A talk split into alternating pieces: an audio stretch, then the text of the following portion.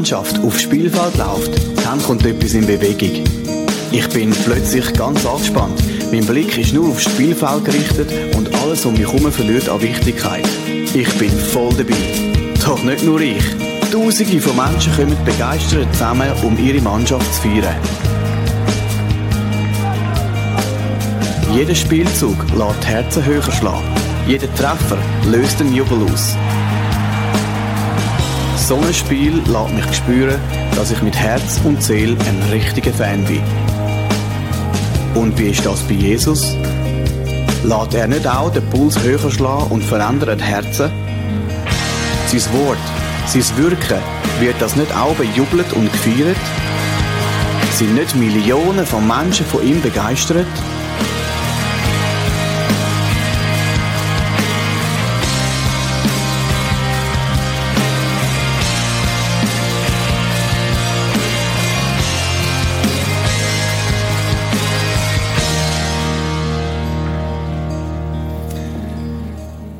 Sind, wie gesagt, mit in dieser Serie kein Fan, Fragezeichen.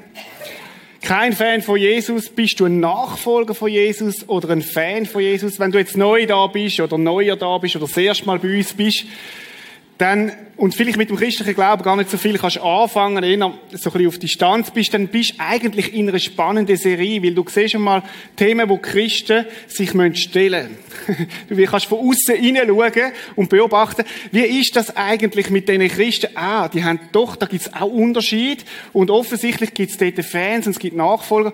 Lass dich einfach mal drauf ein und bist dabei.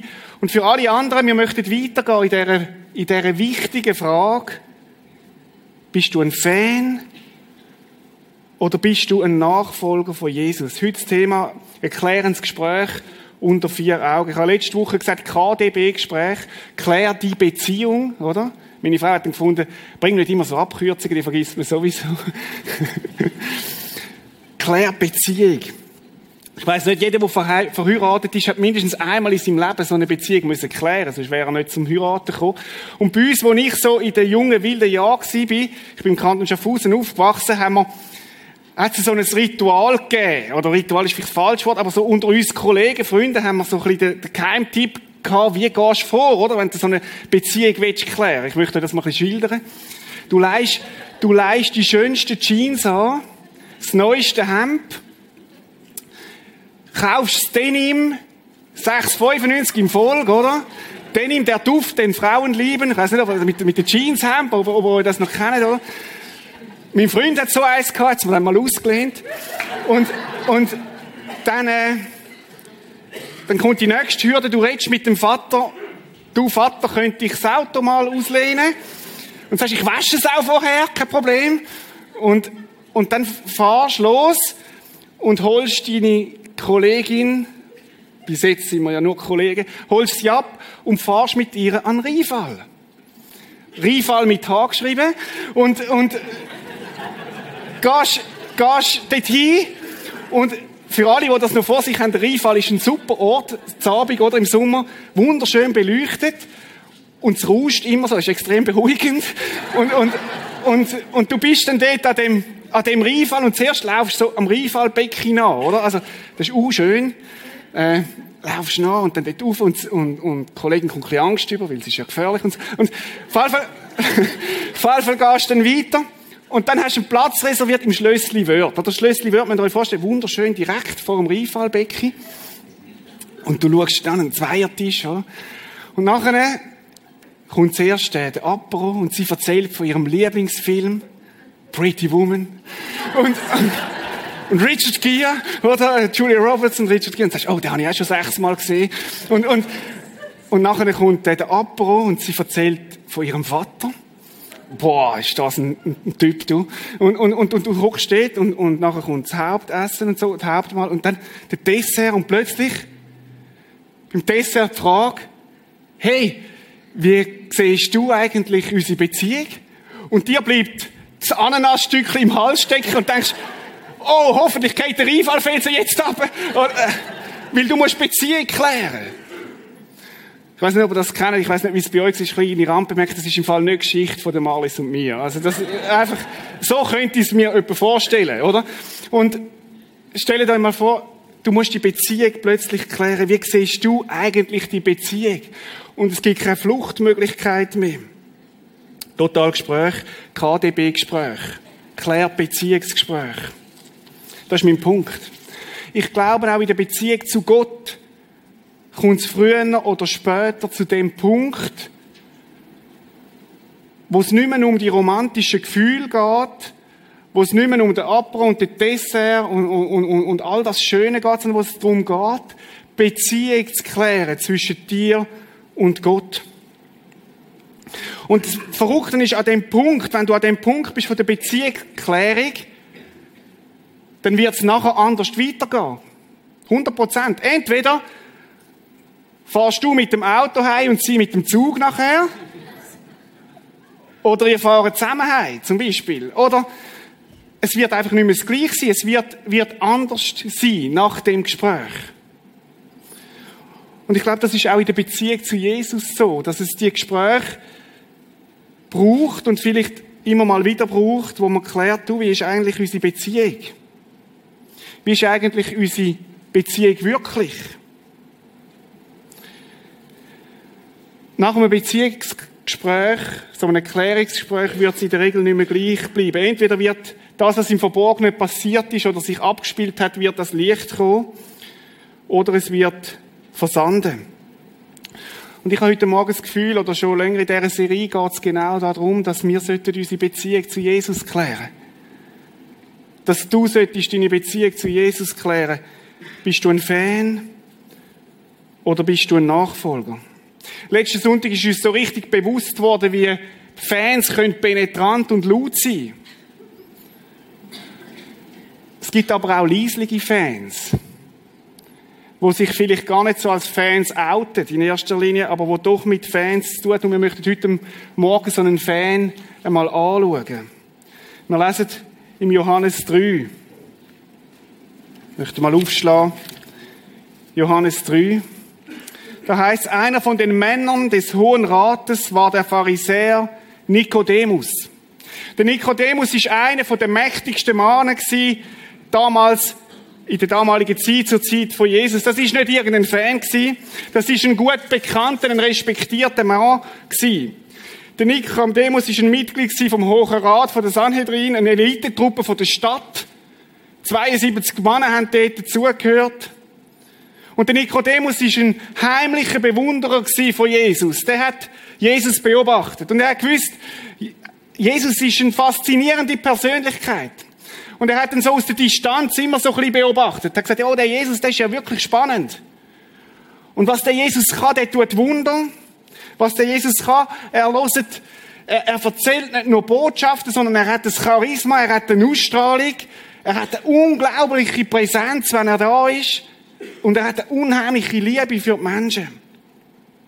Der Nikodemus war ein Mann, der sehr gut angelassen hat. Ein guter Denker. Hat sich total gut auskennt in den Schriften und hat, hat eine Ahnung gehabt, auch vom Leben. Er war auch nicht mehr ganz jung. Gewesen. Und er war fasziniert von Jesus. Und dann heißt es im Vers 2, mitten in der Nacht kam er heimlich zu Jesus.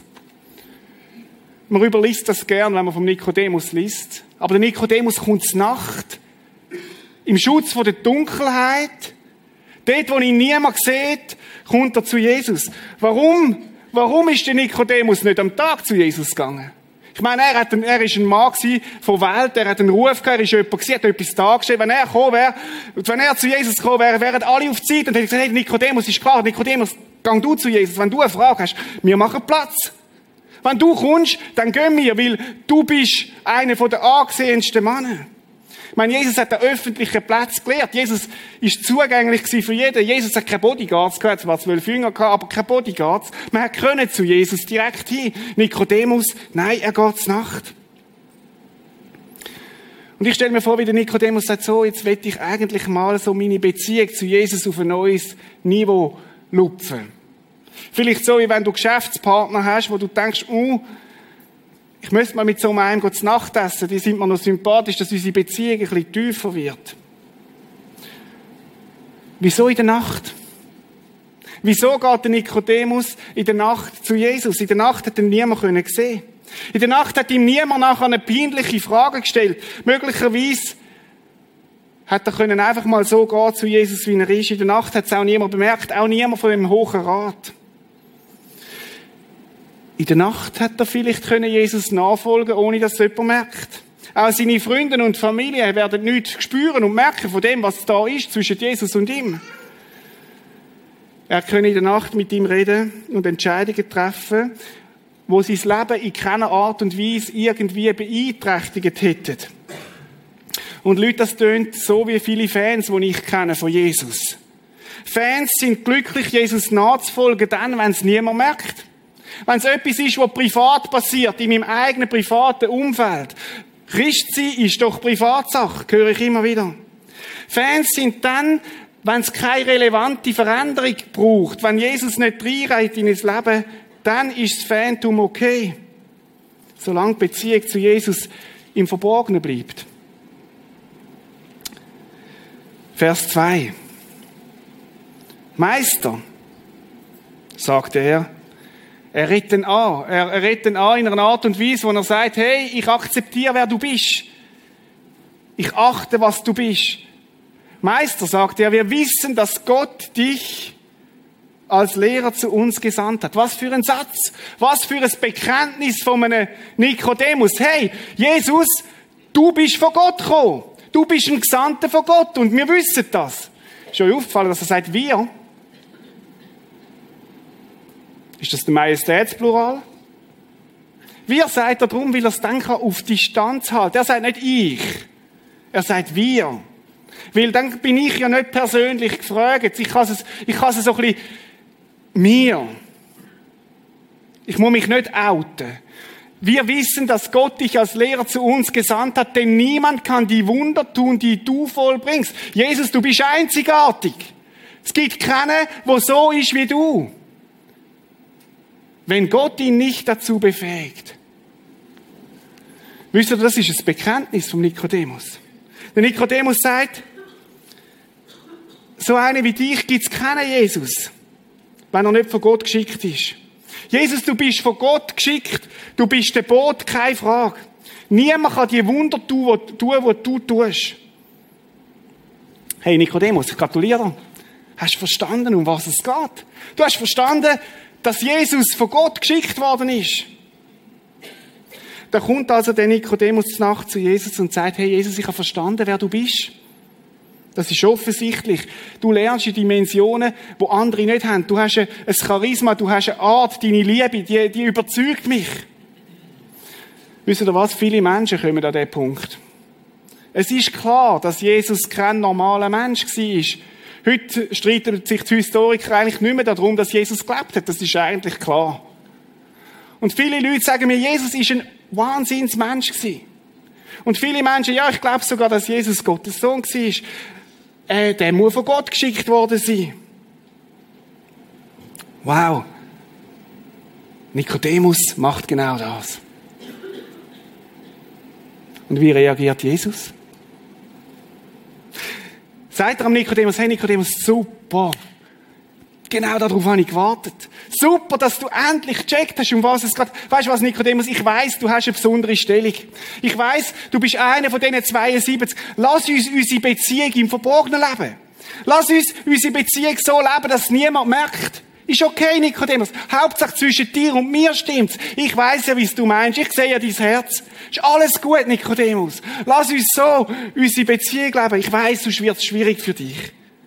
Stell dir mal vor, Nikodemus, deine Pharisäer-Kollegen, was die denken von dir, wenn du jetzt dem Zimmermann, dem Zimmermann von Galiläa anlaufst. Nein, Nikodemus, es wird schwierig. Komm, lass es unsere Privatsache sein zwischen dir und mir. Nick, es ist okay. Lass es uns im Verborgenen leben. Das ist nicht das, was Jesus sagt. Vers 3. Darauf erwiderte Jesus. Ich will dir etwas sagen. Nur schon der, der Satz.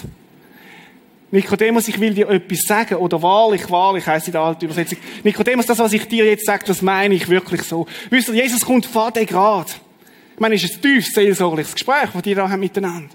Und Jesus kommt Vater gerade und sagt, ich will dir etwas sagen, Nikodemus. Ich will dir das eine sagen. Ich will dir das, was ich dir jetzt sage, ist wirklich wichtig, Nikodemus.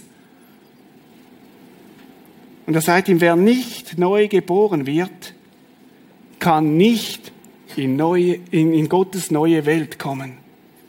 Wer nicht vom Neuem geboren wird, kann nicht in Gottes neue Welt kommen. Nikodemus, wir reden nicht von ein bisschen Kosmetik. Wir reden von einer Neugeburt. Wir reden davon, dass dein Leben von Neuem soll anfangen.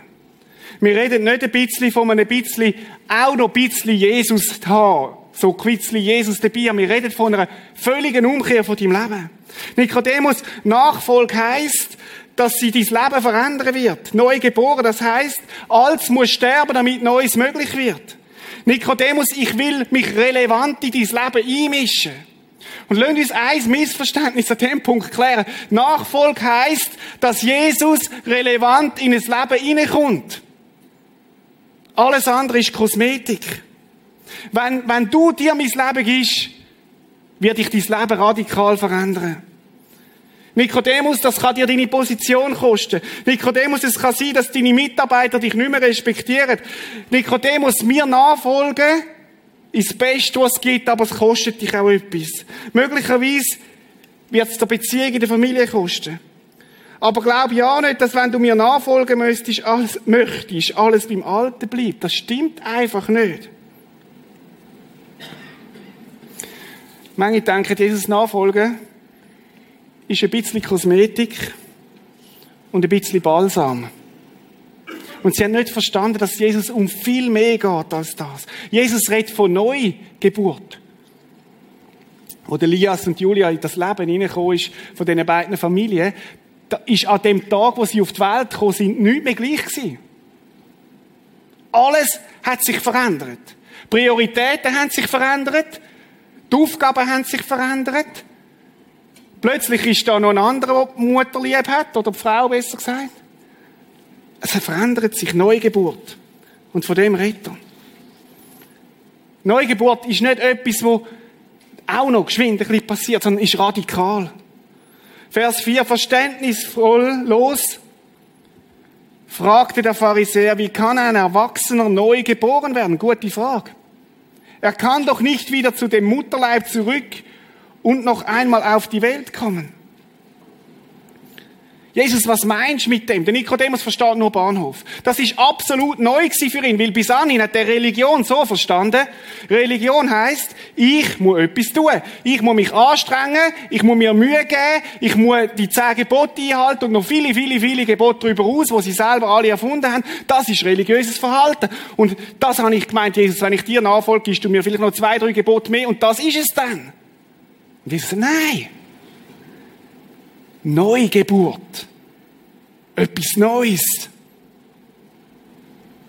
Ich sage dir die Wahrheit, entgegnete Jesus, nur wer durch Wasser und durch Gottes Geist neu geboren wird, kann in Gottes neue Welt kommen. Wasser ist dazu mal für jede klar gewesen. Wasser meint Reinigung. Wasser meint Umkehr, meint, meint, meint Buß tun, meint sagen, hey, ich habe Sachen in meinem Leben, die müssen weg, weil sie nicht gut sind. Nikodemus, du musst dich demütigen und eingestehen, dass du es selber nicht bringst. Dass du deine Selbstgerechtigkeit, dass die nicht langt. Dass du einen anderen brauchst, der dir vergibt. Wasser meint eine neue Richtung einschlagen. Und schau, Nikodemus, ich bin der Jesus, der für dich stirbt. Das kommt später dann noch in dem Text. Und dann wird es Wunder passieren, dass Gottes Geist dich anfängt erneuern. Es wird eine neue Geburt passieren. Und weißt du was, Nikodemus, das kannst du nicht selber machen. Bis jetzt, du bist vielleicht 75 geworden, hast immer gemeint, du könntest alles selber machen. Aber das kannst du nicht selber machen. Das kannst du nie selber tun. Das wird Gottes Geist tun in deinem Leben. Neugeboren kann nur werden, wer Kontrollen abgibt. Neugeboren kann nur werden, wer Kontrollen abgibt und Gottes Geist einlädt, in sein Leben zu kommen und zu sagen, ich kapituliere vor dir. Mach du mein Leben neu. Freunde, es gibt keine Nachfolge ohne Neugeburt. Es gibt keine Nachfolge ohne Neugeburt. Und wir können es selber nicht machen. Gottes Geist muss es tun in uns. Aber was wir können machen, ist, dass wir sagen, tu es du Herr. Vor der Nachfolge steht geistliche Neugeburt. Und durch die Neugeburt kommst du eine neue Identität über. Du wirst aufgenommen in die Familie, wie ein Elias und Julia aufgenommen worden sind in die Familie. Sie tragen den Namen Felber und Walter. Und du trägst den Namen Christ. Weil du zu Christus gehörst, wenn du von neuem geboren worden bist. Und es fängt eine neue Beziehung an. Du bist das Kind und er ist der Vater und nicht umgekehrt. Aber er ist nicht nur der Vater, er ist auch der Herr. Der Herr Gott und der Herr Jesus. Nikodemus, damals, darum geht's. Nicht um ein bisschen mehr Religion. Nicht um ein bisschen, auch noch ein bisschen, bisschen mehr, mehr sich anstrengen. Gottes Geist möchte dir die neue Geburt schaffen. Und Nikodemus, wenn das passiert, wird sein Leben dich relevant verändern. Sein Leben, dein Leben wird sich relevant verändern. Die Geschichte geht dann noch weiter. Jesus erklärt ihm eindrücklich, was er genau damit meint. Ich werde heute Morgen aus Zeitgründen nicht darauf eingehen. Extrem spannend zum Nachlesen, wie Jesus auf ihn eingeht und ihm das genau erklärt, was das heißt. Schaut, das ist die Realität, wo Jesus den Nikodemus konfrontiert. Es gibt keinen Weg, Jesus nachzufolgen, ohne dass er sich in dein Leben einmischt. Jesus nachfolgen wird alles verändern. Jesus möchte, dass wir Nachfolger sind von ihm, wo er Einfluss hat auf unser ganzes Leben. Beim Nikodemus hat das können heißen, ja, es kann seine Position kosten. Es hat können heißen, ja, es kann den Respekt von seinen Mitarbeitern kosten. Es kann auch heißen, dass sein Lebensunterhalt wegen dem weniger wird. Das ist eine Konsequenz, die passieren kann. Und Leute, das bringt eine herausfordernde Frage für, für jeden von uns. Kostet dich die Nachfolge von Jesus irgendetwas in deinem Leben? Das ist keine rhetorische Frage, die ich stelle heute Morgen. Ich meine die wirklich so. Kostet dich, dass du Jesus nachfolgst, kostet dich das irgendetwas? Beeinträchtigt die Nachfolge von Jesus in irgendeiner Weise dein Leben? Oder anders gesagt, darf sich Jesus bei dir einmischen?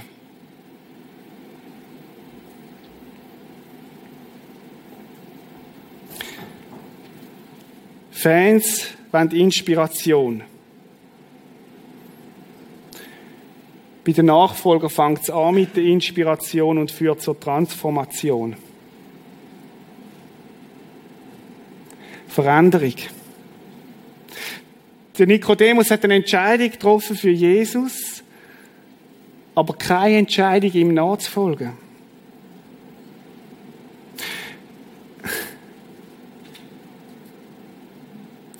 Jesus akzeptiert keine Beziehung mit dem Nikodemus, wo einfach nur glaubt. Jesus hat wollen, dass der Nikodemus ihm nachfolgt. Jesus hat den Nikodemus nicht nur zur Nacht wählen, sondern auch am Tag. Jesus hat Beziehung mit dem Nikodemus nicht nur wählen im Verborgenen, sondern im Offenen. Wie ist das bei dir? Glaubst du an Jesus und bleibst dabei stehen? Oder mündet das in einer direkten Nachfolge? Und zuerst überlegt, ich könnte das Flipchart führen und mal, lass uns mal jeden Lebensbereich, den es gibt, zusammentragen. Familie, Kind, Ehe, Finanzen, Job. Und dann gibt es noch Jesus als Einspicker. Nein, Jesus wird in all dem inne unser Herr sein. Ist herausfordernd, ich weiss. Fordert auch mich raus. Ich möchte es auf, auf die Spitze treiben heute Morgen. Ich möchte dich fragen, hast du eine Entscheidung für Jesus getroffen? Oder hast du dich ihm versprochen? Das ist nicht das Gleiche. Hast du eine Entscheidung für Jesus getroffen oder ein Commitment? Im Englischen gibt es das schöne Wort Commitment. Wo heißt ich, ich versprich mich Gott. Freunde, das ist nicht das Gleiche. Viele haben eine Entscheidung für Jesus getroffen, aber sie sind ihm nie nachgefolgt. Aber weißt du was? Im Evangelium findest du die Unterscheidung gar nicht. Die ist künstlich. Jetzt zur Zeit von Jesus, Menschen haben das gemacht, aber Jesus ist das immer eins gewesen. Biblischer Glauben ist mehr als eine mentale Zustimmung und eine Anerkennung. Viele Fans beten irgendwann einmal ein Gebet nach. Viele Fans heben einmal ihre Hand, wenn ein Pastor vorne sagt, hey, wer will mir, will an Jesus glauben? Die Frage ist, bist du ein Nachfolger? Jesus hat nicht nur ein Glaubensbekenntnis, sondern Jesus hat Einfluss nehmen auf unser Leben und das will er heute noch. Wenn wir uns für Jesus entscheiden, aber ihm nicht nachfolgen, dann sind wir mehr einfach nur Fans. Schaut folgende Situation. Du gehst an eine Hochzeit. Wunderschöne Situation. Und dann sagt der Bräutigam, hey, ich bleib dir treu, bis sich der Tod, bis der Tod uns scheidet. Und dann siehst du Schwiegermutter und Mütter und sie brüllen und wunderschön, oder? Und Männer brüllen manchmal auch, sie sagen es auch, sie verstecken es mehr, oder? Wunderschön. Und eine Woche später, Flitterwoche, kommt Nachricht, weißt du was, der Mann hat sie verlassen. Es gilt alles nicht mehr, was er gesagt hat. Er hat zwar gesagt, hey, ich bleib dir treu, ich gang mit dir durch dick und dünn, bis der Tod uns scheidet, aber dann, irgendwie, ist er nicht mehr dabei. Mit einem Schlag werden alle Worte vom Bekenntnis, alle Liebesbeziehungen gelten nicht mehr. Das muss ich richtig verstehen. Ich rede jetzt nicht von Beziehungskrise die darf es geben und die gibt es auch in einer Beziehung zu Gott. Und manchmal sind in diesen Krisen die stärksten Entdeckungen drin. Ich rede nicht von dem. Ich rede von der Diskrepanz zwischen Ja sagen und nachher leben. Das größte Ja von einem Bräutigam wird wertlos, wenn es nachher nicht in einem Leben greift. Ich habe eine interessante Entdeckung gemacht letzte Woche. In der gesamten Evangelie sagt Jesus fünfmal, glaubt an mich. Fünfmal. Weißt du, wie viel Mal, dass er sagt, folge mir nach? 20 Mal. Jetzt gut zuhören, was ich jetzt sage. Ich sage nicht, Nachfolge ist wichtiger als Glauben. Was ich sage, ist, dass die beiden Sachen zusammengehören. Und dass man die nicht auf künstlich auseinanderreißen, weil sie gehören zusammen. Es ist wie das Herz und die Lunge vom Glauben. Beides braucht es, damit, damit du kannst leben.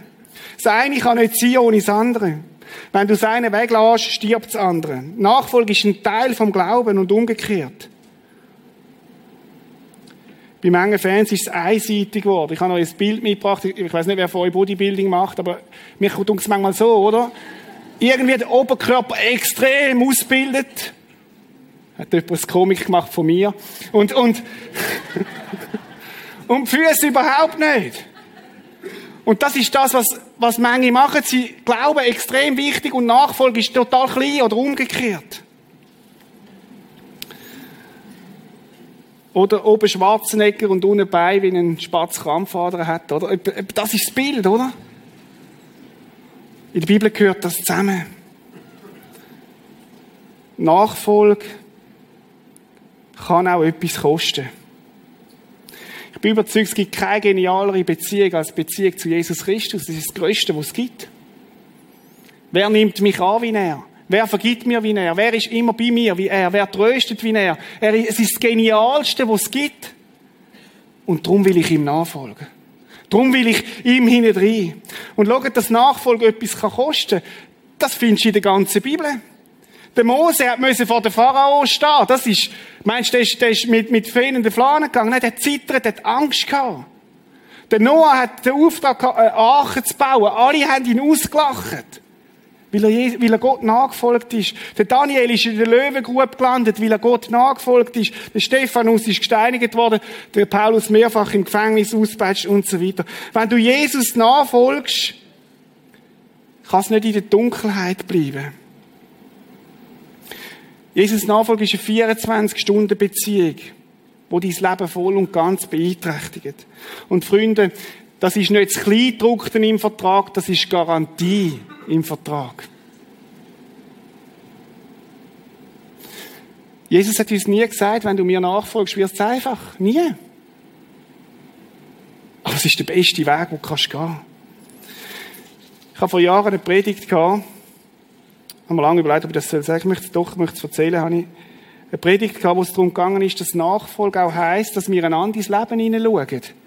Und ins Leben hineinreden. Ich habe über den Achan geredet damals. Wenn man ein Zelt, einen Götz gehabt hat und niemand hat es bemerkt und nachher müssen Leute sterben davon. Und ich habe gesagt, schaut Leute, Nachfolge heisst Verbindlichkeit. Nachfolge heisst, wir sind unterwegs miteinander zu einem grossen Ziel. Und ich habe dort erwähnt, dass Gott möchte ins Leben hineinreden. Dass wir nicht Christen sein können, wo Christus nichts zu sagen hat. Ich habe in der darauffolgenden Woche ein Mail bekommen, wo mir dann ein Ehepaar geschrieben hat, wir wollen nicht, dass Gott uns ins Leben hineinredet.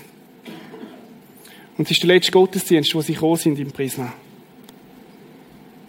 Sie haben weiter an Jesus geglaubt und sie haben gesagt, ich bin ein großer, sie hat das nicht gesagt, aber ich habe es gedacht, sie sind ein großer Fan von Jesus. Aber bitte, bitte fordert mich nicht auf, dass Jesus mir ins Leben hineinredet. Ich werde weiterhin vor dem Essen beten. Ich werde weiterhin um Not, wenn ich in Not bin, zu Jesus schreien. Aber bitte, bitte, lasst mich in Ruhe, dass Jesus in mein Leben hineinredet. Dass Jesus sich in mein Leben einmischt. Aber wisst ihr was? Die Option hat uns Jesus nie gegeben. Nie. Als er mit dem Nikodemus geredet hat, hat er ihm gesagt, Nikodemus, es gibt nicht ein bisschen Christ sein.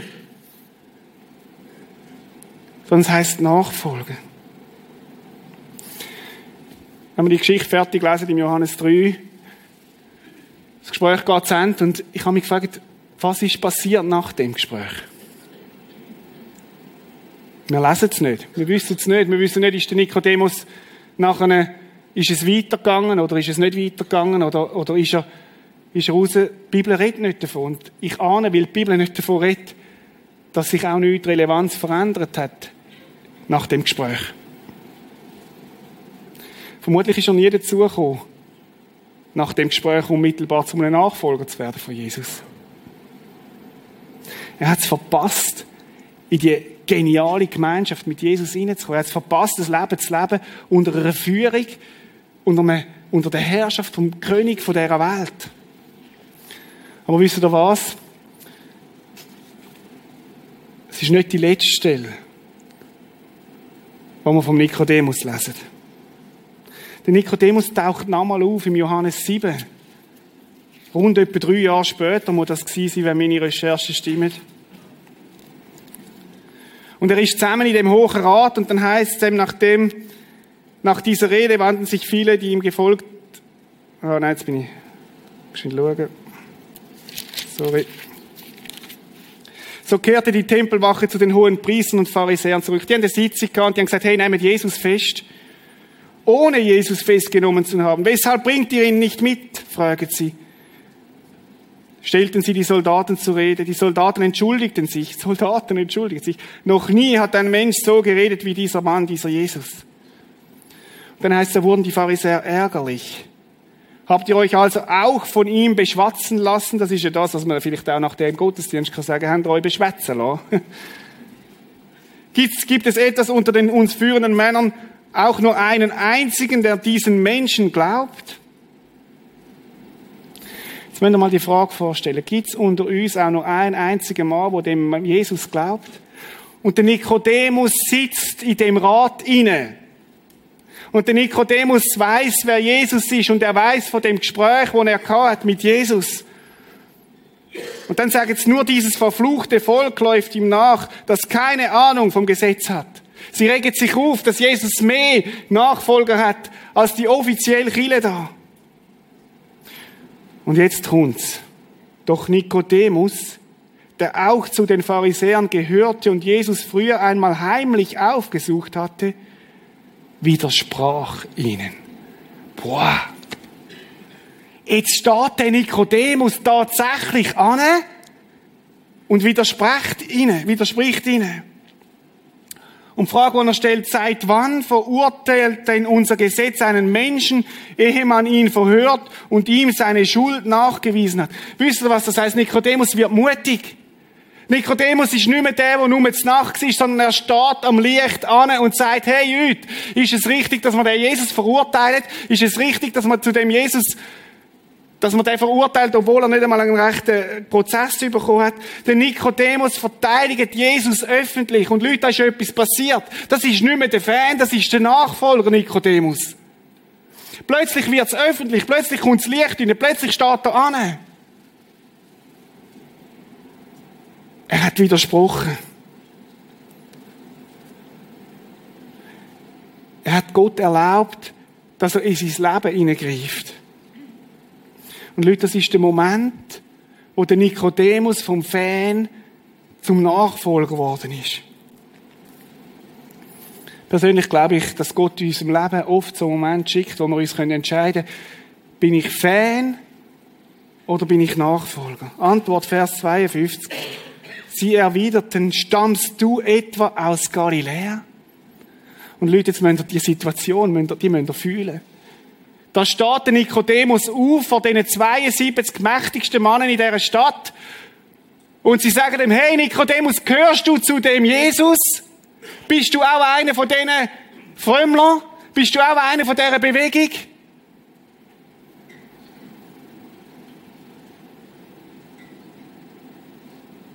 Eine Frage im Raum und wo es nur noch eins gibt, Fan oder Nachfolger? Absolut zugespitzt. Wir lesen nachher, dass sie Puff bekommen miteinander. Ohne sich geeinigt zu haben, gingen sie nach Hause. Das heißt so viel wie der Nikodemus sagt, jawohl, ich gehöre zu dem Mann von Galiläa. Ich gehöre zu dem Zimmermann. Und ich will ihm nachfolgen. Und ich habe entdeckt, dass der von Gott kommt. Und ich habe entdeckt, dass das einen Impact hat auf mein Leben. Und ich will ihm nachfolgen, weil es wert ist, ihm nachzufolgen. Der Nikodemus hat sich entschieden, ich will kein Fan mehr sein.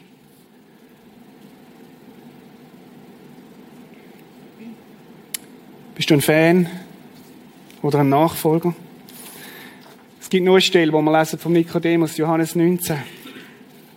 Sie aufschlagen. Jesus ist gestorben am Kreuz, er hat ihm das erklärt, schon prophezeit, in dem Nachgespräch übrigens, könnt ihr nachlesen, Johannes 6. Und dann stirbt Jesus. Und dann heißt sie haben den Leichnam abgenommen vom Kreuz und auch Nikodemus, der Jesus einmal nachts aufgesucht hatte, kam und brachte etwa 30 Kilogramm einer Mischung aus Myrrhe und Aloe. Mit diesen wohlriechenden Salben wickelte sie den Leichnam Jesu in Leintücher ein. Wisst ihr, was das heißt? Der Nikodemus ist dabei gewesen, wo in der letzten Stunde von Jesus. Und er hat gesagt, Jesus, du bist es wert, dass ich dir nachfolge.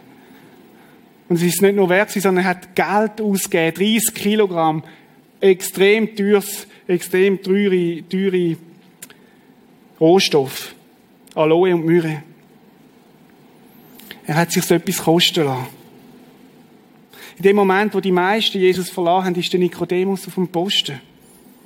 Und hat Jesus dient, weil er ihn geliebt hat. Weil es ihm wert war. Weil er die Beziehung zu Jesus gelebt hat. Und er ist definitiv kein Fan mehr gewesen. Kein stiller Verehrer. Auch kein lauter Fan, der viel Lärm macht.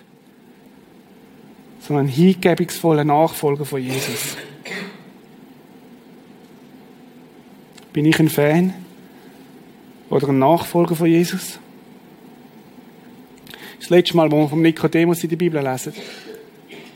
In der über christlichen Tradition wird berichtet, dass der Nikodemus im ersten Jahrhundert nach Christus als Märtyrer gestorben ist. Das steht nicht in der Bibel, aber in den Geschichtsbüchern. Ich komme zum Schluss. Wenn du Jesus bis anhin im Keimen, im Verborgenen geglaubt hast, fordert Jesus dich auf, heute Morgen ans Licht zu treten. Vielleicht glaubst du schon lange, so wie Nikodemus geglaubt hat, ja, Jesus ist ein guter Mann gewesen. Aber es ist nie zu dieser Neugeburt gekommen, von oben. Nie zu dem gekommen, dass Gottes Geist in deinem Leben Ruhm und Macht bekommen hat. Weil du nicht hast wollen, dass Gott sich einmischt. Hat mir kürzlich eine Frau gesagt, nach einem Gottesdienst, Taufgottesdienst, mit Jesus ist okay gewesen, aber vom Heiligen Geist habe ich nichts, will ich nichts zu tun haben. Da müsste ich ja Kontrollen abgeben. Gottes Geist übernimmt Kontrolle in deinem Leben und wird dich verändern, aber zum Guten hin. Du kannst dich heute Morgen entscheiden. Ich will ein Nachfolger werden von Jesus. Vielleicht bist du, hat es Zeiten gegeben, wo du Nachfolger gewesen bist von Jesus. Aber irgendwie sind Sachen passiert, wo dich wieder zu einem Fan werden lassen haben. Ich halte Jesus lieber auf Distanz. Weil ich nicht genau verstehe, warum ich in die Leuengrube geworfen wird, warum ich muss nachbauen wo mich alle auslachen, warum, warum es mich so viel kostet, warum es nicht so glatt läuft wie bei anderen. Vielleicht ist es das Thema in deinem Leben, wo du genau weißt, wenn ich Jesus würde nachfolgen, müsste ich da aufräumen. Möchte ich dich auffordern, heute Morgen, die Sache zu Jesus zu bringen und schauen, wie er es löst in deinem Leben. Lassen, lassen dein Herr sein. Ich möchte zusammenfassen, Claudia, komm doch führen. Ich möchte zuerst noch etwas persönlich sagen. Leute, was ich jetzt sage, sage ich euch nicht als Pastor, sondern wirklich als Reto Belli. Es gibt in meinen Augen keine bessere Art, als mit Jesus zu leben. Es gibt keinen besseren Freund. Ich bin jetzt seit 30 Jahren mit ihm unterwegs. Und ich kann mir nicht vorstellen, wie das ist, ein Leben ohne ohne den Jesus zu leben. Er ist bei mir, er vergibt mir, er führt mich, er leitet mich, er entlastet mich. Das ist nicht einfach so, dass ich euch jetzt überschnurren an dem Morgen, sondern weil ich tiefst überzeugt bin, um das geht's. Möchte zusammenfassen mit, einer, mit einem Gedanken. Stell dir vor, du bist in der Wüste und hast dich verirrt. Und das Leben ist ja manchmal so eine Wüste, wo wo auch schwierig ist, wo es nicht nur einfach ist. Und du hast einen Durst in deinem Herz und in deiner Seele und in deinem Körper. Und dann kommt Jesus und sagt, hey, ich komme, weil ich den Weg weiss aus dieser Wüste raus. Ich bin der Weg. Ich, wenn du mir, ich, ich, ich es, was durchgeht. Ich, ich kann dich dorthin bringen, wo, wo, wo es besser ist. Und du sagst, Jesus, ich glaube dir. Ich glaube dir. Dann sagt Jesus, du, es gibt, gibt einfach ein, einen Punkt, wo, wo muss klar sein. Ich kann dich nur führen durch das durch, wenn du mir nachfolgst. Und nah meint sehr nah. Ganz nah. Nicht auf Distanz, nicht irgendwie mit einem GPS geleitet, sondern sondern meint, meint sehr, sehr nah. Und ich kann dich nur führen, so wie du dich auch führen lässt. Und, aber ich möchte es. Und dann sagst du, nein, Jesus, ich glaube es nur, aber nachfolgen will ich dir nicht. Nein, du wirst sagen, okay, Jesus, lauf nicht schnell, dass ich hier nicht reinkomme. Weil ich möchte ja nachfolgen. Und wisst ihr, Nachfolgen heisst Bewegung. Sonst würde es heißen nachsitzen.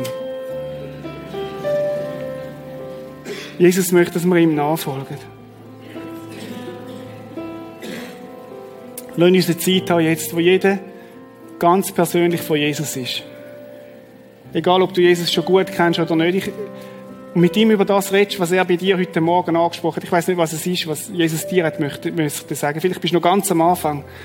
Sagst, Jesus, ich habe das sehr schmal gehört, dass man dir so nachfolgen kann zeig mich dir noch mehr. Vielleicht geht es darum, einen Lebensbereich heute Morgen klar zu machen, Jesus, und du sollst dort reinkommen. Ich, ich, ich will Nachfolger sein, auch dort. Vielleicht geht es darum, dass du dein Leben das erste Mal öffnest und sagst, Jesus, wenn das stimmt, dann komm du durch deinen Geist in mein Leben hinein. Lass uns eine Zeit haben, jeder so von Jesus.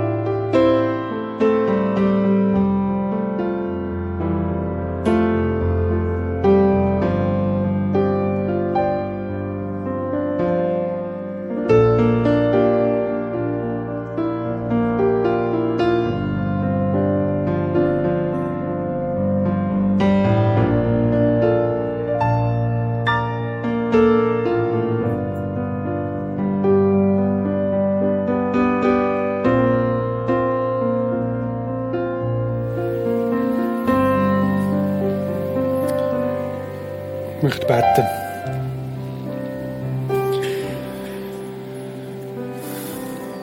Jesus, du weißt, wie wir vor dir sind heute Morgen. Du kennst unsere Geschichte mit dir.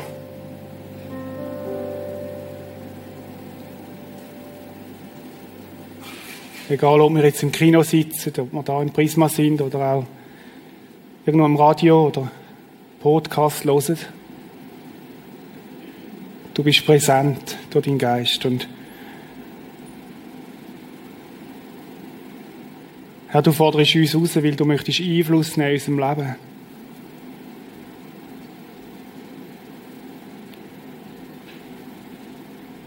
Du sagst, dass wir dir nachfolgen, dass wir Fülle haben. Und manchmal mag sich fragen, wo ist die Fülle? Weil er vielleicht auch gar nie ganz nah mit dir läuft, Herr.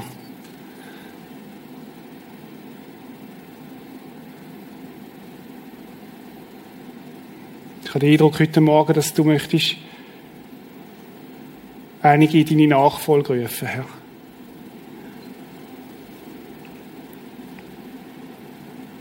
Hör auf mit Fanchör. Komm in meine Nachfolge.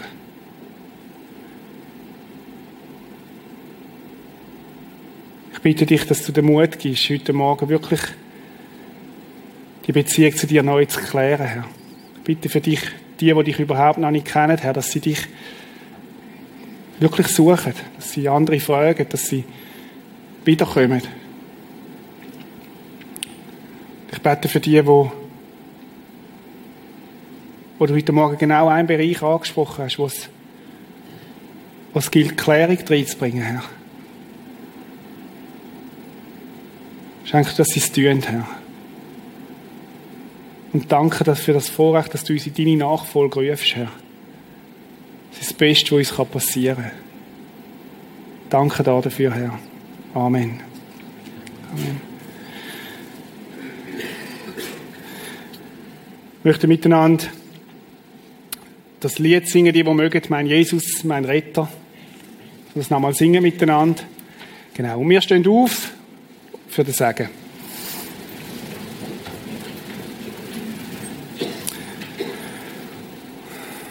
Und Vater im Himmel, danke, dass von deiner Seite keine offenen Fragen sind in Bezug auf Beziehung zu uns. Dass du dich ganz hingegeben hast, ganz verschenkt hast für uns. Ich möchte dir danken, dass du versprochen hast, dass du mit uns kommst in diese Woche. Und so möchte ich bitten um das Segen im Namen vom Vater, vom Sohn und vom Heiligen Geist segne ich uns alle. Besonders auch nochmal Elias und Julia, die ganze Familie. Tu du ihnen gut, Herr, und schenk du ihnen einfach ein, ein, schönes Fest auch, Herr. Amen. Amen. Schönen Sonntag miteinander.